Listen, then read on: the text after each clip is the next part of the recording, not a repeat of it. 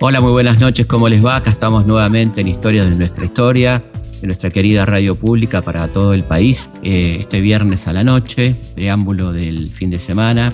Nos encanta que nos cuenten de dónde nos escuchan, de qué parte del país, del mundo. Lo pueden hacer a consultaspigna.gmail.com.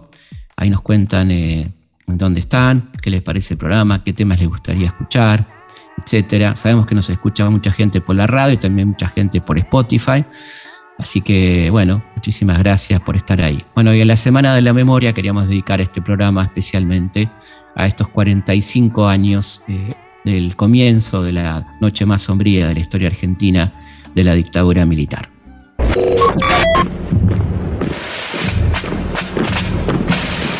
Se comunica a la población que a partir de la fecha el país se encuentra bajo el control operacional de la Junta Militar se recomienda a todos los habitantes el estricto acatamiento a las disposiciones y directivas que emanen de autoridad militar, de seguridad o policial, así como extremar el cuidado en evitar acciones y actitudes individuales o de grupo que puedan exigir la intervención drástica del personal en operaciones.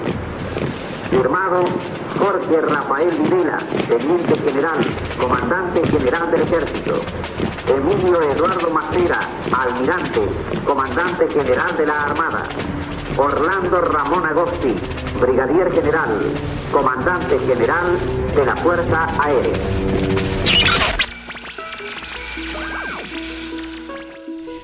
Para empezar hemos elegido un tema permanente, un tema que va mucho más allá de los aniversarios, de las fechas concretas, que es eh, la dictadura militar desde el aspecto de la comunicación, de cómo fue comunicada la dictadura, cómo se preparó, cómo se transmitió la dictadura militar. Y hay un momento central del programa donde van a escuchar audios prácticamente inéditos de una conferencia de Jorge Rafael Videla en 1979, un año muy particular, como comentaremos después por qué eh, se conoce mucho un fragmento de esa conferencia que se cuando Videla habla del desaparecido, pero esa conferencia fue muy larga y tenemos momentos realmente muy importantes, muy interesantes cuando habla del peronismo, los derechos humanos en general, bueno, la economía, muchas cosas importantes que cuenta Videla en aquella conferencia de 1979 que vas a escuchar en este programa. Escucha esta historia es imprescindible desde el punto de vista histórico para hablar de la dictadura comenzar hablando del año 75, el último año de la presidenta Isabel Martínez, heredera de Perón, un año muy convulsionado, un año complejo donde explota la economía, de alguna manera que venía resistiendo solamente por la presencia de Perón, los avatares producidos en Europa y en Estados Unidos con la crisis del petróleo que había llevado a esos países a, una inflación importante, un crecimiento de los gastos, porque el petróleo aumentó de pronto un 40% prácticamente y esto complicó las economías de los países centrales que siguiendo su costumbre inveterada trasladarían los efectos de la crisis a los países periféricos, es decir, nosotros, América Latina por ejemplo. Eso agrava las condiciones de vida en nuestros países, incrementa la ofensiva del imperialismo norteamericano contra América Latina y las cosas se complican. Y esto estalla ya en el gobierno de Isabel Perón y López Rega eh, con el famoso Rodrigazo, que en realidad no es eh, el nombre que se le da a las medidas económicas, sino a la reacción popular es como una referencia al cordobazo, al rosariazo. El rodrigazo es la reacción de los sindicatos y de la gente frente a las medidas impopulares lanzada por Rodrigo que estaba aplicando, esto no era otra cosa, en definitiva, que la aplicación del plan de ajuste del Fondo Monetario para la Argentina. El famoso Rodrigazo tiene que ver entonces con la reacción de todos los gremios, una primera huelga general a un gobierno peronista en toda la historia y movilizaciones populares que van a determinar, entre otras cosas, la caída de este ministro Celestino Rodrigo y de el todopoderoso secretario de la presidencia y hombre fuerte de nuestro país, José López Rega. buscar. Eh, la gente suele olvidarse de que yo sigo siendo con mucho honor el secretario privado del general Perón y no hago más que facilitarle toda su tarea para evitarle problemas que se pudieran gestar con esta falta de información. Otra cuestión importante a recordar era la ofensiva de la guerrilla en aquel momento, una ofensiva claramente muy equivocada. Eh, no era momento de pasar a la ofensiva, sino más bien de mantener los cuadros y prepararse para la resistencia al golpe. Sin embargo, tanto el ERP como Montoneros lanzan acciones muy jugadas, muy audaces. El caso de Montoneros la toma, el intento de toma del cuartel de Formosa, el número 29, y en el caso del ERP, el intento de toma de Montechingolo, que son algo así como el inicio del fin de las grandes operaciones guerrilleras en nuestro país. Bueno, nosotros entendemos que la subversión un fenómeno que tiene una dimensión política, social, económica y también en alguna medida exige alguna respuesta militar. Entendemos que el gobierno que también lo entiende así el problema, le da al problema la dimensión que corresponde. Y en la medida que la respuesta militar sea requerida, a requerimiento de la nación, el ejército siempre va a dar la cuota de participación, de sacrificio que esto pueda significar como lucha, pero encuadrado dentro de una cosmovisión del fenómeno de subversión en la medida que este fenómeno requiere. De alguna manera estas acciones son el justificativo que va a tomar el, ejército para empezar a operar en todo el país. Lo ha hecho ya con la declaración del operativo Independencia en la provincia de Tucumán, donde el ejército comienza a operar directamente contra las fuerzas guerrilleras del ERP en la compañía de Monte en Tucumán y lo hará a nivel nacional por un decreto firmado por Italo Luder en un momento que la presidenta Isabel está de licencia, que trasladan esa autorización y ese pedido de operaciones a nivel nacional. Eh, y ahí comienza entonces la presencia permanente del ejército, ya se lo nombra a Videla como comandante en jefe del ejército, y los comandantes participan activamente de las reuniones que se hacían dentro de lo que era el gabinete de Isabel Perón, como cuenta en este audio Antonio Cafiero. Nosotros no queríamos militarizar el gobierno, pero en el gabinete nos pareció que podían asistir los tres comandantes en jefe, entonces escuchaban nuestras deliberaciones, aceptábamos lo que ellos nos pedían para convertir a su versión, discutíamos, todo dentro del marco de la Constitución y de la ley, tratábamos de no hacer concesiones a ningún procedimiento que pudiese interferir con la ley o con la Constitución. Seguramente la calificación más acertada del golpe de Estado de 1976 es la de golpe cívico, militar, eclesiástico, judicial, ¿no? Pero para abreviar decimos golpe cívico, militar, pero está claro que mm, en esos cívicos, cuando decimos cívicos hay que identificar esencialmente al Poder Judicial y desde ya eh, a lo que era el aparato empresarial, el aparato empresarial nacional e internacional, que es la base social del golpe de Estado, son los planificadores de este golpe que de la mano de Jaime Perriot y otros empresarios se comenzaban a reunir en un departamento de la calle Ascuénaga, allá por 1974-75, planificar con tiempo quién iba a ser eh, el ministro de Economía, cuáles iban a ser las políticas que iban a ser claramente monetaristas, como las que se habían aplicado en Chile. Esto es atacar a la industria, promover la especulación financiera, volver al campo, es decir, una regresión social que ponía en primer plano a la oligarquía ganadera financiera de nuestro país. El Poder Judicial, en, sus componentes más altos, que eran siempre eh, pertenecientes a las oligarquías nativas, acompaña absolutamente el golpe, al igual que la cúpula eclesiástica. Y en este sentido es interesante desestimar el calificativo de complicidad. No fueron cómplices, sino que fueron parte activa del golpe de Estado, planificadores y ejecutores del golpe. Otra cosa es la complicidad. La Iglesia poder, no estamos hablando de los héroes de la Iglesia como eh, fue en su momento el padre Mujica, o como fue Angelelli, o los Palotinos, o el Monseñor Ponce de León, sino estamos hablando de la jerarquía que fue parte de ese golpe de Estado, que lo planificó, que lo avaló, que lo justificó, igual que los miembros de la Corte Suprema de Justicia, que como en 1930 y en 1955 avalaron jurídicamente el golpe de Estado. Ese conjunto que definimos como cívico, militar, eh, es el que fue el responsable del golpe de Estado de 1976. Historias de nuestra historia, de nuestra historia, de nuestra historia. Un elemento tristemente célebre a partir del 24 de marzo de 1976 fue el Ford Falcon, un clásico argentino, así se definía este automóvil que fue utilizado por los grupos de tarea para secuestrar sindicalistas, estudiantes, eh, personas sospechosas, integrantes de organizaciones político-militares, todo aquel que se opusiera de alguna manera o fuera molesto para los intereses del régimen.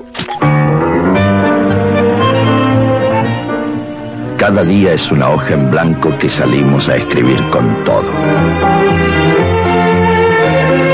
Hay mucho que hacer.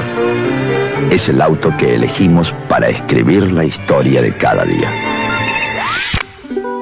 Decíamos al comienzo que lo importante aquí son claramente los documentos y tenemos varios documentos eh, muy importantes para escuchar durante el programa, entre ellos una propaganda de la dictadura que habla de cómo estaban las cosas antes de las llegadas de los muy, entre comillas, salvadores de la patria y cómo estaban las cosas en aquel proceso de reorganización nacional, como gustaban llamar a esta dictadura sanguinaria.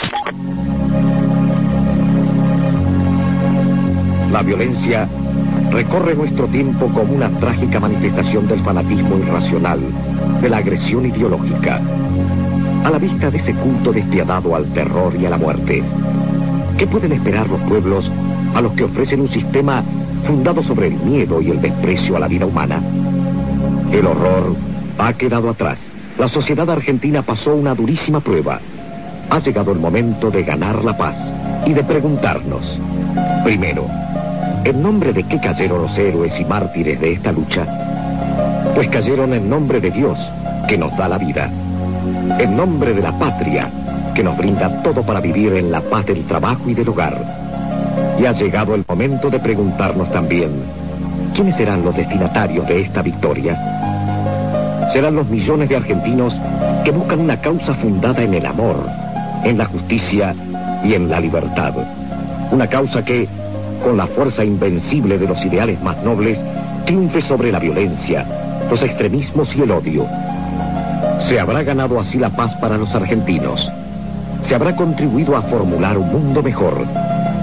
Y al dar gracias al Señor por esos logros, exaltando las imágenes de vida y de amor, podremos exclamar con énfasis, ganamos la paz.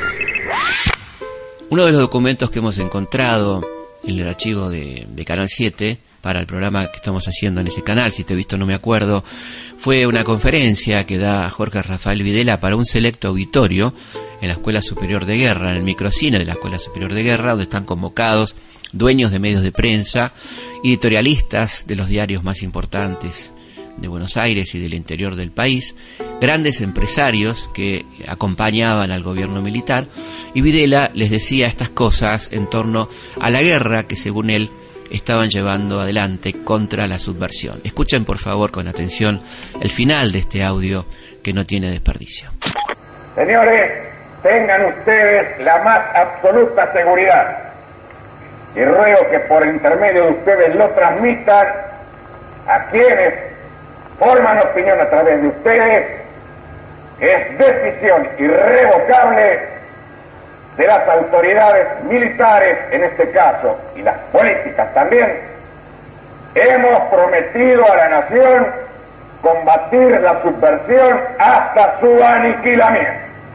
Y hemos dicho que estamos muy próximos a acariciar con la mano la victoria militar. Pero hemos prometido a la nación ganar la paz, que no es negociar la paz, es ganar la paz para ofrecer al pueblo argentino una paz que merezca ser vivida, como la merece el pueblo argentino. Y esa paz es palabra militar que la hemos de obtener. Señores, les pido perdones por esta emotividad, pero es producto de las circunstancias. Bueno, como ven ustedes, Videla tenía emoción también y entraba en estado de emotividad aunque su emotividad era una emotividad muy particular, por cierto, ¿no? Su emotividad no tenía que ver con conmoverse con un niño, con la risa de un niño, o con algún anciano, con alguna flor, ¿no? Sino esa emotividad tenía que ver con la guerra, con el enfrentar al enemigo, con estas cosas que lo, emocionaban, como dice él, se emocionaba con esas cosas, ciertamente, ¿no? Sería incomprensible la dictadura sin su plan económico que fue anunciado un 2 de abril de 1976, eh, donde José Alfredo Martínez Dios, el hombre elegido por los militares y el hombre que elige a los militares, porque acá una mutua elección para dar el golpe, anuncia el plan económico que nos va a regir durante siete años. Esa política es importante que recuerdes, ¿no? Esa política tenía que ver con el monetarismo.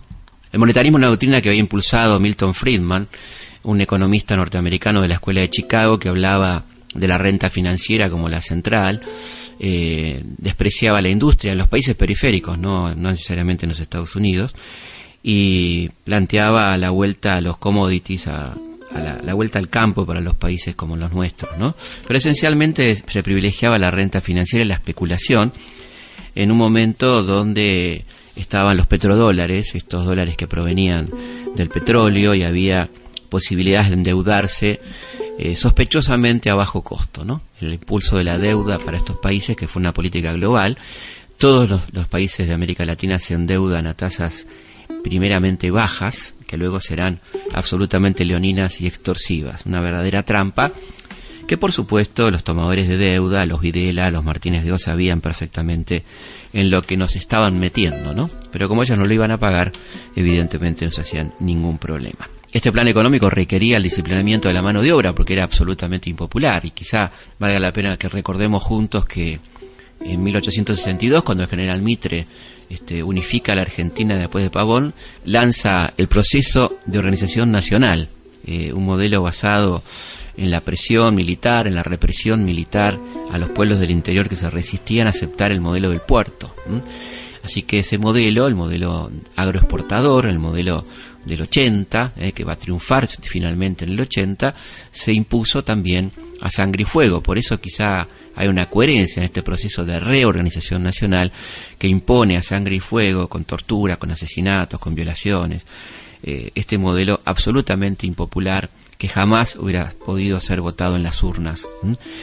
Eh, y bueno, así que esto es un poco la, cuestión de, la aplicación del terror, que no es una cuestión de sadismo simplemente, o que también la hubo, sino para aplicar un método de terror que baje el alto nivel de movilización que tenía el pueblo trabajador en Argentina, cosa que no van a lograr del todo porque hubo una notable y heroica resistencia obrera nuestro país, cosa que se cuenta muy poco quizá porque la historia la escriben básicamente autores de clase media y no recuerden la heroica resistencia de los trabajadores en situaciones increíblemente desfavorables, teniendo en cuenta además que un trabajador mm, de los sectores populares no tiene la red de contención económica que podía tener un militante de clase media que se podía exiliar a Europa, que podía tener una segunda o tercera casa donde escapar. Eran muy fáciles de capturar, más, este, más endebles eh, más débiles a la hora de la persecución, los militantes obreros, y ahí apuntó eh, fundamentalmente la masacre. ¿no? Los principales buscados y capturados fueron militantes obreros, dirigentes sindicales, de comisiones internas, lo que ocurrió el mismo 24 de marzo, ¿no? por ejemplo, con René Salamanca y con otros dirigentes. Eh, es interesante recordarlo porque en las obras académicas generalmente hay una ausencia de la mención de la heroica resistencia al movimiento obrero que entre 1976 y 1978 solamente eh, lanzaron 200 paros parciales, este, movilizaciones, eh, acciones de resistencia contra la dictadura militar de Videla.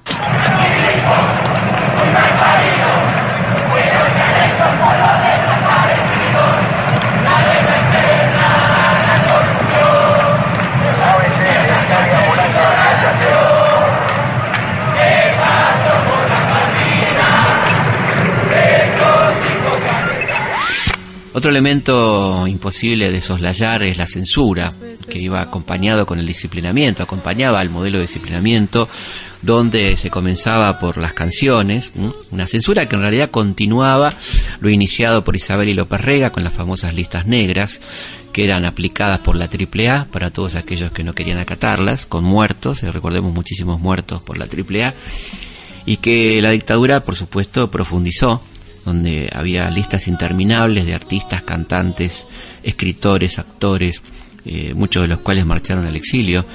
Eh, así que había una censura notable que por supuesto tuvo su expresión más visible también en los libros, la famosa quema de libros eh, de una editorial solamente, el, Centro Editor de América Latina, una extraordinaria editorial fundada por Boris Spivakov, que publicaba libros notables a muy bajo precio. De esa sola editorial se quemaron un millón de libros en el tercer cuerpo de ejército. Hay fotos que registran esta situación. Eh, como un homenaje a, los lectores, a los editores, a los autores eh, que seguían publicando. En aquel momento vamos a a nuestro querido y uno de los padrinos eh, nombrados por nosotros de este programa, el Flaco Espineta, con los libros de la buena memoria. Vino en tibia, sueños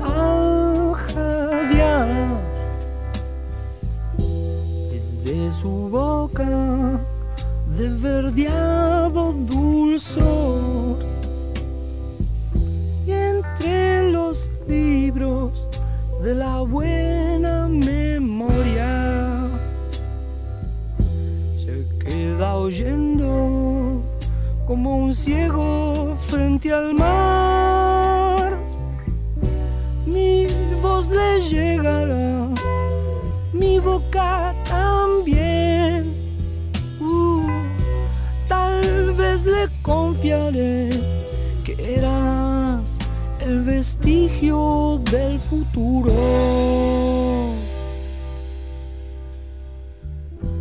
Rojas y verdes, luces del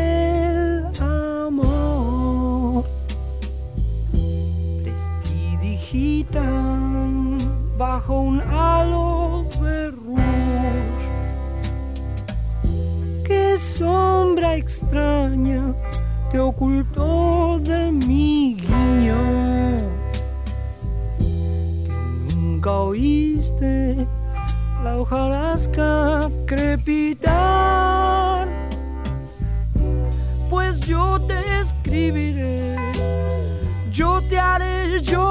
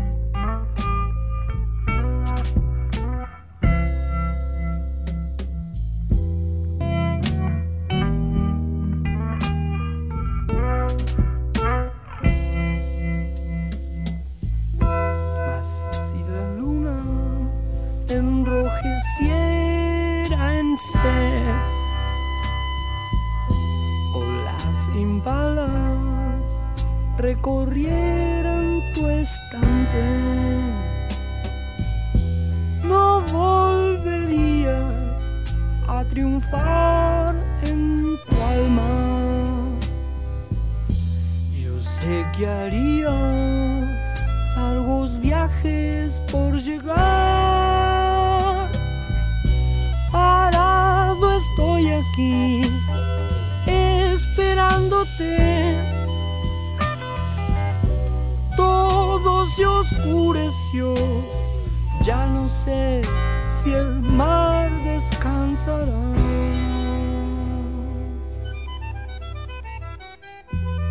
Este tema que escuchábamos recién, impresionante, hermoso, del queridísimo flaco Luis Alberto Spinetta, pertenece al Jardín de los Presentes, el tercer y último álbum de estudio de la banda Invisible. Este, este cuarteto integrado por Luis Alberto Spinetta, Machi Rufino, Pomo Lorenzo y Tomás Gubich. Eh, bueno, un disco imprescindible de aquel momento y ya el título lo dice todo, ¿no? Los libros de la buena memoria. Mientras tanto, Charlie estaba con su máquina de hacer pájaros y Nito Mestre, ya separados hacía tiempo, desde 1975, eh, sui generis. Nito Mestre estaba con su hermoso grupo, eh, Los Desconocidos de Siempre. Este, en eso andaba el rock nacional por aquel momento, que trataba de resistir ¿eh? los embates de la censura, el silencio ¿no? de sus canciones en las radios, silenciadas. Y pasaban otras cosas también en la Argentina de 1976, como por ejemplo nada más y nada menos que el debut de Diego Maradona en primera, ¿eh? la triste muerte del querido Ringo Bonavena ahí en Reno, Nevada, en un prostíbulo, y la gloria de Guillermo Vilas, ¿eh? que estaba empezando a, a darle a los argentinos el gusto por el tenis, toda una revolución en cuanto a la incorporación de un deporte de élite que se iba tornando cada vez más popular.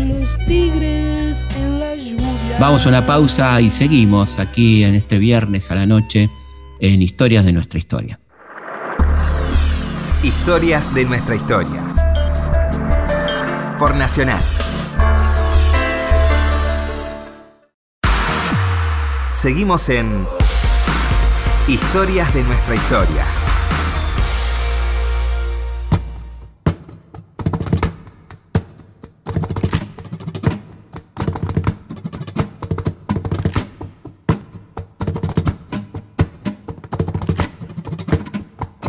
Seguimos en Historia de nuestra historia charlando sobre la dictadura militar a 45 años de su inicio aquel 24 de marzo de 1976. Quería comentar nuestras vías de comunicación, que son el mail, consultaspigna.gmail.com. Ahí nos pueden contar desde dónde nos escuchan, qué les gustaría escuchar, qué programas les gustaría que hagamos, sobre qué temas, qué les parece el programa. Bueno, todas esas cosas a consultaspigna, todo junto, arroba gmail.com. También se pueden contactar a través de la página web elhistoriador.com.ar, donde van a encontrar muchísimo material de historia, todo gratis, videos, audios, textos, fotos, eh, páginas de humor, bueno, todo eso en elhistoriador.com.ar, una página que queremos mucho, que ya estamos cumpliendo 20 años, así que bueno, muchísimas gracias a toda la gente que, que ingresa permanentemente al historiador.com.ar. También a nuestro Twitter, que es arroba Felipe Pigna, y a nuestro Instagram, que es felipe.pigna, y por supuesto al Facebook, Felipe Pigna, página oficial. Así que esas son todas nuestras vías de comunicación. Les cuento que sigue el curso del CONEC, así que el 7 de abril se inicia el segundo tramo, que es de la independencia a la organización nacional, miércoles 7 de abril a las 20 horas. Se puede anotar desde cualquier parte del mundo, este, porque este curso es por streaming. Y si hay diferencia horaria, no hay problema, porque lo pueden ver cuando quieran, porque la clase queda colgada una semana a disposición para que la veas cuando tengas ganas, cuando puedas, etc. Se pueden inscribir en ccconex.org, conex con K, ccconex.org, ahí van a tener el programa este, y ahí se inscriben para comenzar entonces el 7 de abril a las 20 horas este curso por streaming de Historia Integral Argentina donde hablamos de cultura, de género, de los movimientos sociales, de todo lo que nos pasó en la historia argentina, comenzando por la conquista y en este segundo tramo ya arrancando de la independencia a 1862, la formación del Estado Nacional. Seguimos entonces en Historia de nuestra historia con este programa especial recordando los 45 años del inicio de la dictadura militar. Felipe Piña está en la radio pública. Historias de nuestra historia. De nuestra historia. Otras noticias interesantes de 1976, un poco de contexto, ¿no? El, torneo metropolitano lo ganó Boca Juniors, el torneo nacional también Boca, en 1976, buen año para Boca. Se estrenaba una gran película a comienzos de 1976, Taxi Driver, de Martín Scorsese, con un inolvidable Robert De Niro.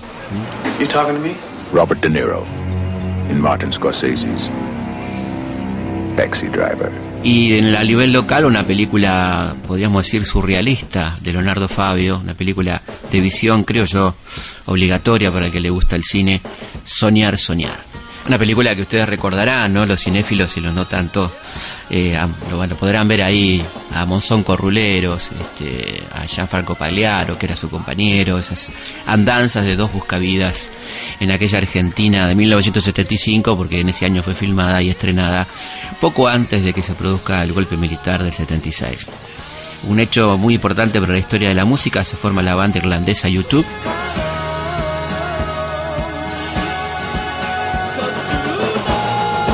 Y bueno, Genesis saca un disco impresionante, ¿no? Este, este grupo que ya había arrancado a comienzos de los 70 y que estrena este disco impresionante. Podemos escuchar algún, algún acorde de A Trick of the Tail, un disco increíble.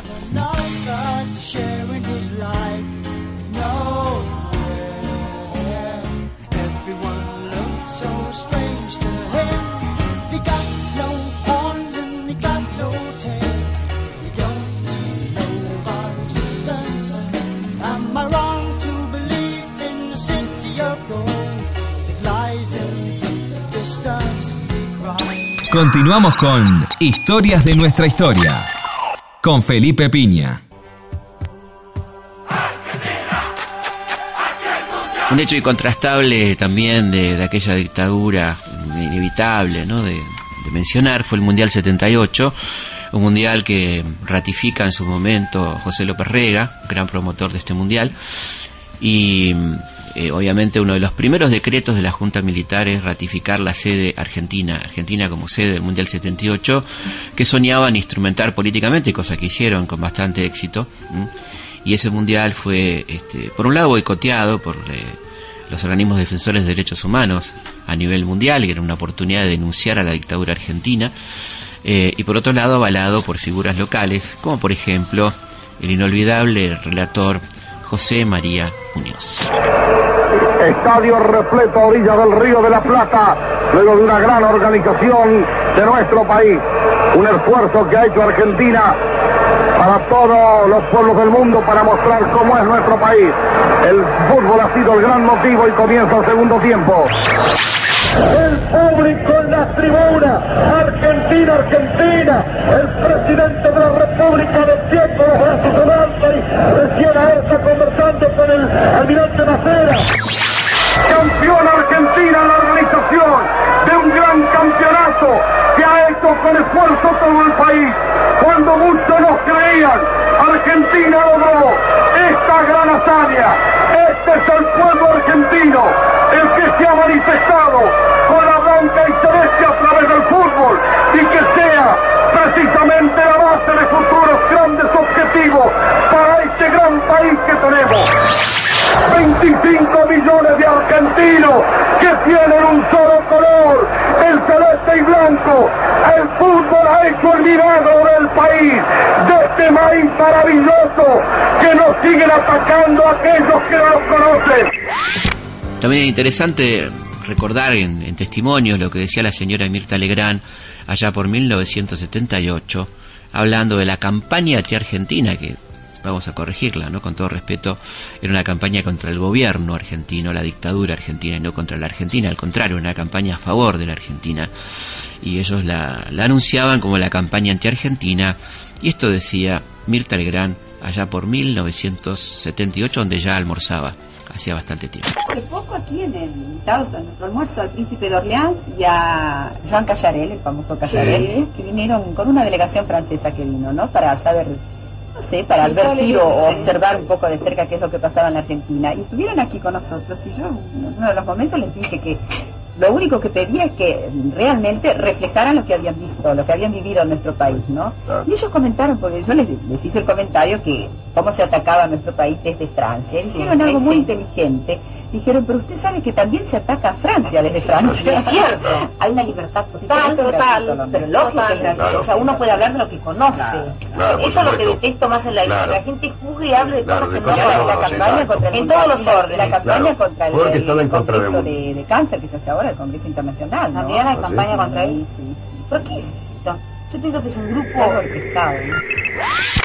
El Mundial también fue una oportunidad para visualizar la lucha de las madres. Eh, los equipos de la televisión holandesa y francesa fueron a la Plaza de Mayo y obtuvieron testimonios directos de las víctimas del terror.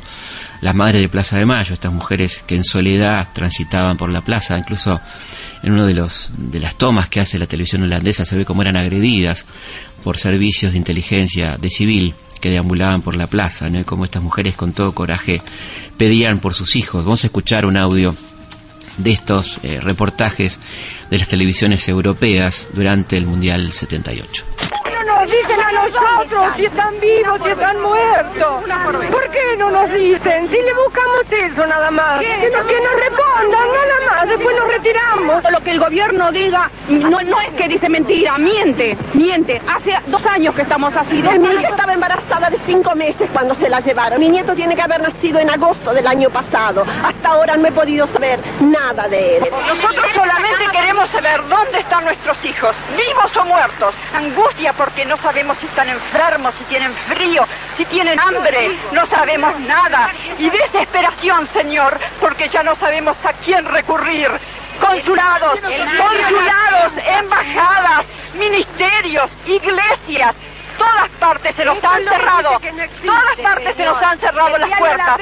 Por eso les rogamos a ustedes, les rogamos a ustedes, son nuestra última esperanza. Por favor, ayúdennos, ayúdennos, por favor, son nuestra última esperanza. Una de las formas que tuvo la dictadura de obtener el apoyo muy masivo de la clase media durante su gestión fue el, el atar el dólar a una tablita, una tablita que mantenía un precio constante del dólar mientras la inflación era galopante, lo cual permitía hacer extraordinarios negocios. Un peso sobrevaluado extraordinariamente hacía que la gente tuviera la ilusión de viajar al exterior eh, y comprar a precios muy baratos productos importados. Esto se ve extraordinariamente reflejado en la película Plata Dulce de Héctor Olivera y Fernando Ayala y vamos a escuchar un fragmento pequeño de un diálogo de la película Plata Dulce. Bonifati, Carlos, Teodoro, te propongo que nos asociemos. ¿Vos querés asociarme a mí en tus negocios? No, no, por el momento es al revés. Yo quiero asociarme en los tuyos. Te volviste loco, yo tengo una fabriquita mugrienta que apenas da para el morfi. No, no, no. Yo no pienso fabricar nada. Lo que nosotros necesitamos es un galpón, es decir, un galpón con las paredes, el espacio, una sociedad de hecho, temporaria. ¿Cómo temporaria? ¿Y después? ¿Disolvemos la sociedad? Es simple. Yo aporto el capital y una vez que disolvemos, vos compras mi parte y listo. ¿Con qué plata? Con la mía.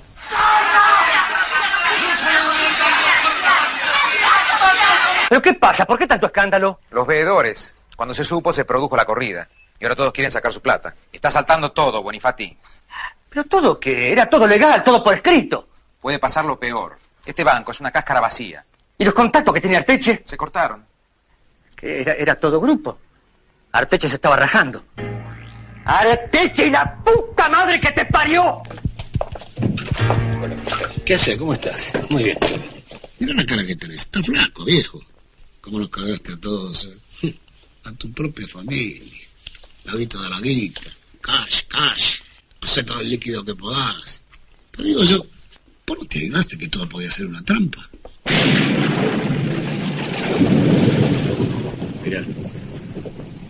¿Cómo va a llover? Vos no querías hacer todo líquido. Ahí tenés líquido. Cortala, Rubén. Viniste nada más que a verduguearme. No, hablo en serio. ¿Sabes cómo le viene esta lluvia al campo? ¿Vos tenés campo? No. Pero está el país. La cosecha, viejo. Con una buena cosecha nos salvamos todo. No hay nada que hacerle. ¿eh? Dios es argentino. En 1979 viene a nuestro país la Comisión Interamericana de Derechos Humanos. El gobierno lanza una ofensiva mediática para contestar a esta presencia eh, muy importante de eh, delegados de toda América, de- mandados por la OEA, para este, revisar qué estaba pasando con los derechos humanos en Argentina. Constatan eh, gravemente la situación en cárceles, en campos de concentración. Se llega un primer informe de 5.000 desaparecidos en 1979. Y el gobierno, eh, como decíamos, se preocupa mucho a nivel mediático para contrarrestar esta presencia que lo irrita, lo molesta y lo deja muy mal parado a nivel mundial.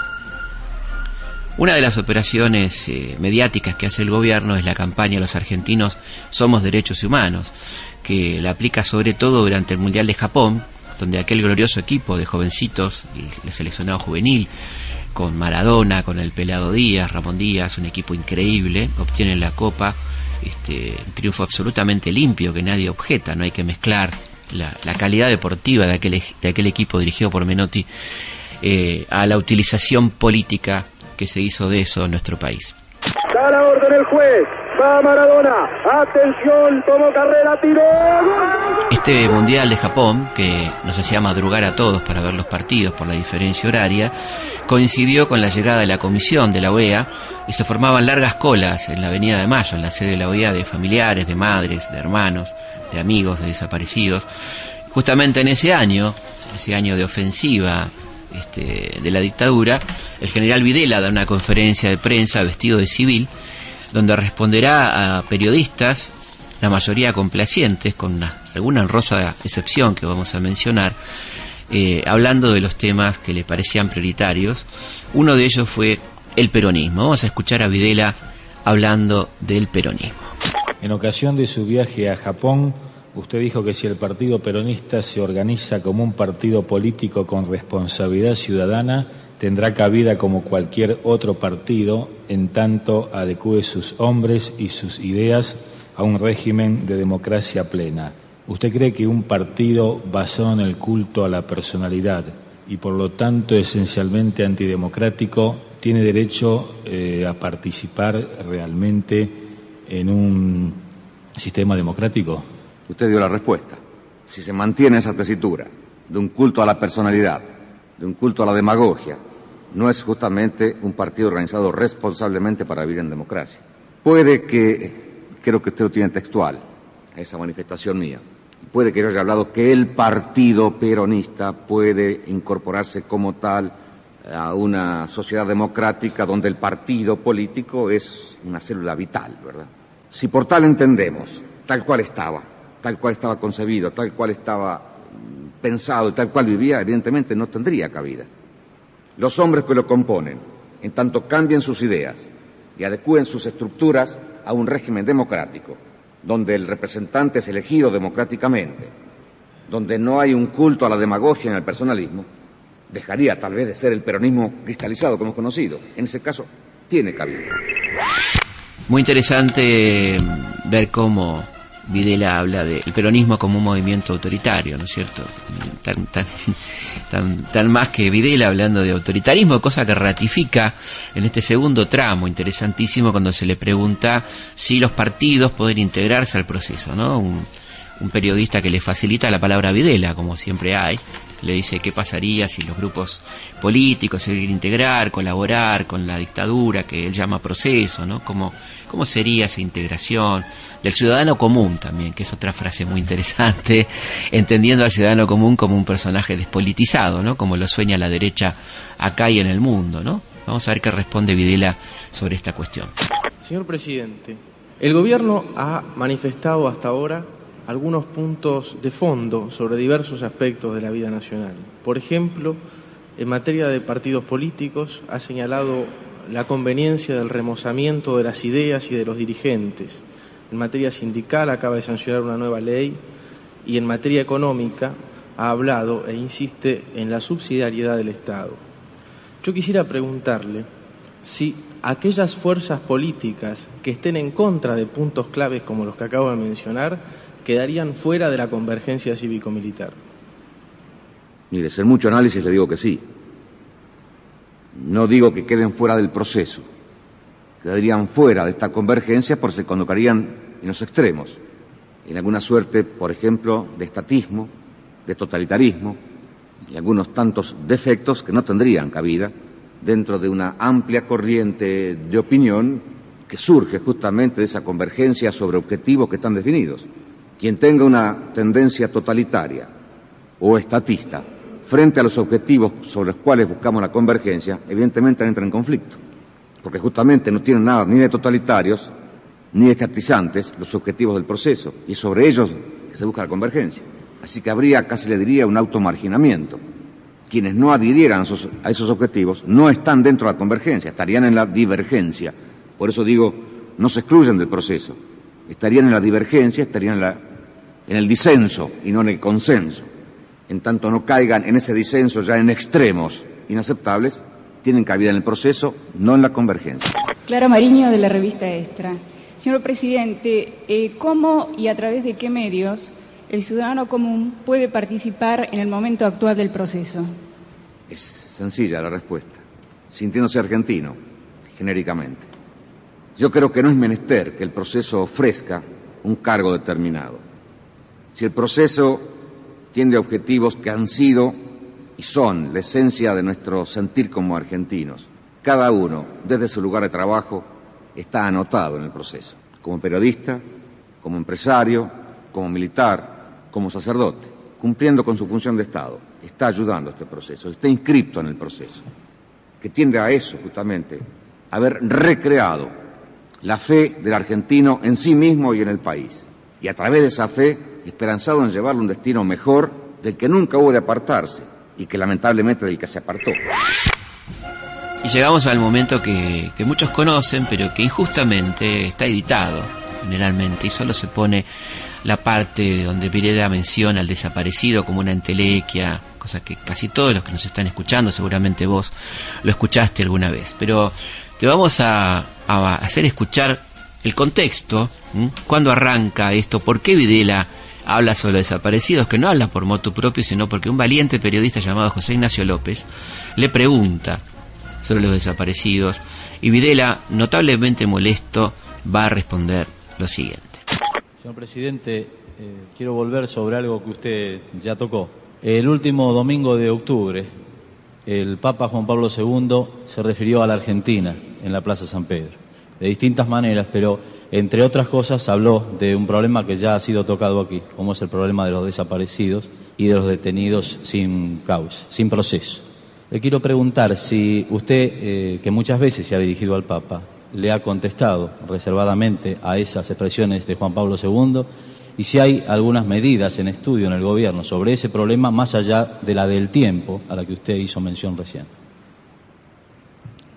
Por de pronto el Papa cuando habla en esa circunstancia, habla al mundo, no le habló a la Argentina, y habla en su condición de pastor, y habla ejerciendo más que un derecho, una obligación que tiene por ser cabeza de una iglesia que hace del amor el eje en el cual gira su creencia, que es justamente el amor al prójimo, fundado en la dignidad del hombre, no tiene otra forma más que decir que hay que preservar la dignidad del hombre. De no haberlo dicho, en esa u otra circunstancia, yo diría que hasta falta su deber de Estado.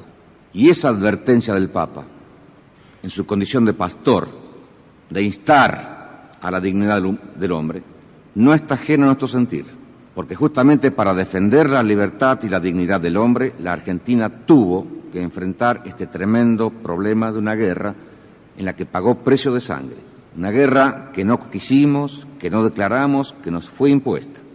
Y la Argentina, repito, los argentinos no tenemos nada que ocultar, ni nada que avergonzarnos en ese sentido, porque justamente eso ocurrió en defensa de los derechos humanos del pueblo argentino, gravemente amenazados por una agresión del terrorismo subversivo que pretendía cambiar nuestro sistema de vida, de un sistema de vida inspirado justamente en una visión cristiana del mundo y del hombre, en la que el, hombre pueda realizarse en plenitud con libertad y con dignidad, eso nos quería ser quitado. Y para evitar que nos lo quitaran, luchamos y pagamos sangre por los mismos derechos humanos que el Papa reclama. Entonces, Primero, no estaba en mí, ni era necesario que yo hiciera ningún tipo de contestación, porque a quien habló para el mundo, en cuyo contexto estamos colocados y participando los mismos ideales, como gobernante no tenía nada que decir, porque adhiero a eso. Y como católico, mucho menos, porque no es más que ratificar lo que yo como católico también pienso. Salvo que hubiera sido una carta ratificatoria y de felicitación, pero no se puede felicitar a quien cumple con su deber marcar a través de la luz del Evangelio, iluminar las acciones de los hombres. Es la función del pastor y él la cumplía. Creo que quedó una parte final de su pregunta. ¿Qué más, qué más se va a hacer? Sí, yo le preguntaba si había algunas otras medidas eh, que pudiera estar estudiando el gobierno, porque el Papa en esa ocasión hizo algunas solicitudes, más allá de la referencia que usted hizo al tiempo como factor para solucionar este grave problema. Sí, señor. Y con una visión así cristiana de los derechos humanos, el de la vida es fundamental, el de la libertad es importante, también los del trabajo, de la familia, de la vivienda, etcétera, etcétera, etcétera. Si la Argentina atiende a los derechos humanos en esa omnicomprensión que el término derechos humanos significa. Pero yendo concretamente, porque sé que usted hace la pregunta, no a esa visión omnicomprensiva de los derechos humanos a la que hizo referencia el Papa en forma genérica, sino concretamente al hombre que está eh, detenido sin proceso, es uno, o al desaparecido que es otro. Frente al desaparecido, en tanto esté como tal, es una incógnita el desaparecido. Si el hombre apareciera, bueno, tendrá un tratamiento X. Y si la desaparición se convirtiera en certeza de su fallecimiento, tiene un tratamiento Z. Pero mientras sea desaparecido no, puede tener ningún tratamiento especial. Es una incógnita, es un desaparecido. No tiene entidad, no está, ni muerto ni vivo, está desaparecido. Frente a eso, frente a lo cual no podemos hacer nada, atendemos sí a la consecuencia palpitante, viva de esa desaparición, es el familiar. Y a ese sí tratamos de cubrirlo en la medida de lo posible, no tenemos más que eso que se ha hecho. Y si se nos ocurriera alguna idea mejor, la aplicarían, por ahora no es más que eso. Con respecto al detenido, de cada caso en forma particular, se van produciendo modificaciones en el grado de detención, que va desde la simple libertad la opción para que pueda salir del país conforme al artículo 23 de la Constitución, la modificación de su detención en un lugar determinado por una detención domiciliaria, el pasaje directamente a la justicia para que con pruebas fehacientes pueda tratar y hacer el debido proceso y el mantenimiento de algún cupo de personas que pese al no tener proceso, a nuestro juicio, no pueden vivir de libertad, porque no merecen vivir en libertad. Eso es materia de un permanente seguimiento y son entre las cosas que el gobierno hace frente a esos problemas concretos que usted cita. Bueno, lo que sigue es historia conocida, vendrá la crisis absoluta económica, el estallido de la tablita, la crisis del programa de Martínez Dios, la devaluación, eh, el malestar económico producto de la crisis, la plata dulce parece ponerse amarga de pronto, eh, manotazos de ahogado como la guerra de Malvinas, de la que nos ocuparemos en un programa especial muy pronto, y finalmente la salida de este gobierno militar, de esta dictadura derrotada en las islas del Atlántico Sur y derrotada políticamente también, que tiene que llamar a elecciones. Y es en este contexto que preparando la salida y tratando de ocultar o destruir la ropa sucia, dicta una ley de automistía, una vergonzosa ley de automistía, y para eso emite un documento final de que escucharemos algunos fragmentos. Esta síntesis histórica de un doloroso pasado todavía cercano quiere ser un mensaje de fe y reconocimiento a la lucha por la libertad, por la justicia y por el derecho a la vida. La posibilidad de que personas consideradas desaparecidas pudieran encontrarse sepultadas como no identificadas, ha sido siempre una de las principales hipótesis aceptadas por el gobierno. Coincidió con ese criterio el informe elaborado por la Comisión Interamericana de Derechos Humanos que visitó el país en 1979, al expresar que en distintos cementerios se podía verificar la inhumación de personas no identificadas que habían fallecido en forma violenta, en su mayoría en enfrentamientos con fuerzas legales. Se habla asimismo de personas desaparecidas que se encontrarían detenidas por el gobierno argentino en los más ignotos lugares del país. Todo esto no es sino una falsedad utilizada con fines políticos. Ni hay en los establecimientos carcelarios personas detenidas clandestinamente. En consecuencia, debe quedar definitivamente claro que quienes figuran en nóminas de desaparecidos y que no se encuentran exiliados o en clandestinidad, a los efectos jurídicos y administrativos, se considerarán muertos, aun cuando no pueda precisarse hasta el momento la causa y oportunidad del eventual deceso ni la ubicación de sus sepulturas. Este documento final era una especie de documental que se pasaba en los cines de la Argentina y en las emisoras de televisión, justificando la decisión de autoamistiarse, de autoperdonarse y diciendo que todos los desaparecidos estaban muertos y que cesaban todas las secciones penales que pudieran desarrollarse en ese momento y más adelante sobre integrantes civiles y militares de las Fuerzas Armadas, es decir, todas las patotas de secuestradores, torturadores, los que dieron las órdenes, los que la recibieron, quedaban perdonados automáticamente por este documento que va a recibir el repudio de gran parte de la opinión pública nacional y también incluso del Papa, persona no afecta a las condenas de la dictadura, Juan Pablo II, pero que en este caso le pareció demasiado, ¿no? Bueno, estamos llegando al final del programa, esperamos que haya sido útil, un recorrido vertiginoso por algunos momentos de la dictadura que profundizaremos en otros programas, el plan económico, la política cultural, las censuras serán temas de otros programas. Eh, un cordial saludo para todos en todo el país y nos volvemos a encontrar la próxima semana.